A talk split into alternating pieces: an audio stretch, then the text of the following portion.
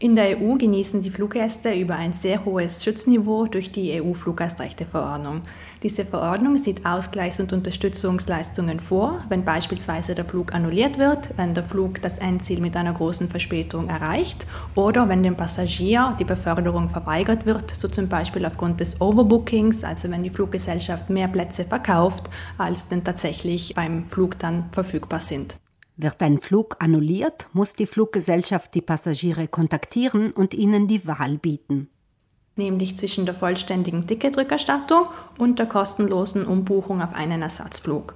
Wenn ich als Passagier den kostenlosen Ersatzflug wähle und dies der erstmögliche Flug zum Endziel ist, muss die Fluggesellschaft außerdem Betreuungsleistungen anbieten, wie beispielsweise Verpflegungen, also Mahlzeiten und Getränke und auch eine Hotelunterbringung, sofern diese notwendig ist.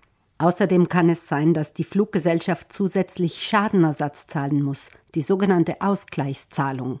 Diese Ausgleichszahlung ist unter Umständen im Falle einer Flugannullierung, bei einer Verspätung von mehr als drei Stunden oder bei der Nichtbeförderung vorgesehen und beträgt 250, 400 oder 600 Euro, gestaffelt nach der Entfernung des Fluges.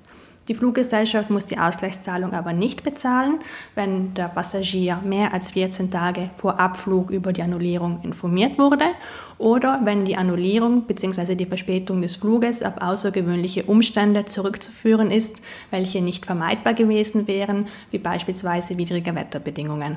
Wenn das Wetter einem die Flugpläne durchkreuzt, ist kein Kraut dagegen gewachsen.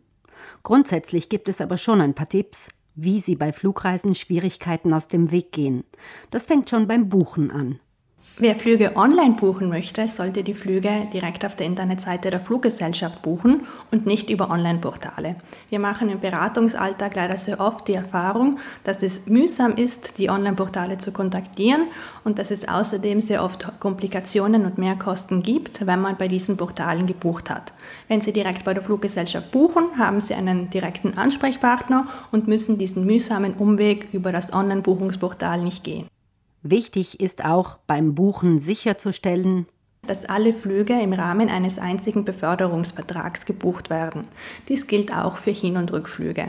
In diesem Fall bleiben Ihre Rechte gewährleistet und wenn Sie beispielsweise einen Anschlussflug verpassen, muss die Fluggesellschaft Sie kostenlos umbuchen und sicherstellen, dass Sie Ihr Endziel erreichen.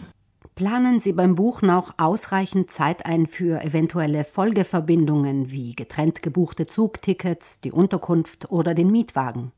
Bevor die Reise losgeht, sollten Sie auf der Internetseite der Fluggesellschaft kontrollieren, ob die Flüge alle bestätigt sind. Hier kann es sich lohnen, die App der Fluggesellschaft herunterzuladen und die Buchung zu speichern. In diesem Fall bekommen Sie die Informationen direkt aufs Handy, wenn es denn eine Flugänderung geben sollte. Und bei vielen Apps ist es sogar möglich, die Flüge über die App umzubuchen. Wichtig ist auch, dass Sie bereits vor der Reise online einchecken der Online-Check-in ist kostenlos und Sie vermeiden zusätzliche Wartezeiten am Flughafen. Dies gilt vor allem, wenn Sie nur mit dem Handgepäck reisen. Da können Sie dann direkt durch die Sicherheitskontrolle und müssen nicht noch zum Check-in-Schalter am Flughafen. Kontrollieren Sie auch auf der Internetseite des Flughafens, wie viele Stunden vor Abflug Sie am Flughafen sein sollen und planen Sie genügend Zeit ein. Falls es dann am Flughafen längere Warteschlangen geben sollte, empfehlen wir, den Zeitablauf genau zu dokumentieren und im besten Fall auch Fotos zu machen. Wie spät war ich am Flughafen? Wie spät war ich am Check-in? Wie spät war ich bei den Sicherheitskontrollen? Wenn es denn dann tatsächlich Probleme gibt, kann man beweisen, dass man rechtzeitig am Flughafen war und den Flug unter Umständen unverschuldet verpasst hat. Bei einer langen Warteschlange am Sicherheitsschalter, obwohl sie rechtzeitig am Flughafen waren, bleibt ihnen nicht viel anderes übrig, als die anderen Passagiere höflich zu fragen, ob man sie denn nicht vorlassen kann. Was das Gepäck angeht, empfehlen Verbraucherorganisationen diesen Sommer, wenn möglich, nur mit Handgepäck zu verreisen.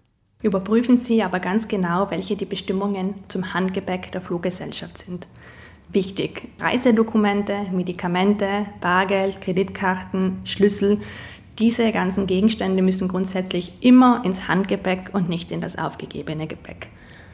Machen Sie, wenn Sie mit aufgegebenem Gepäck reisen, vor der Reise Fotos des Koffers und erstellen Sie eine Liste des Kofferinhaltes.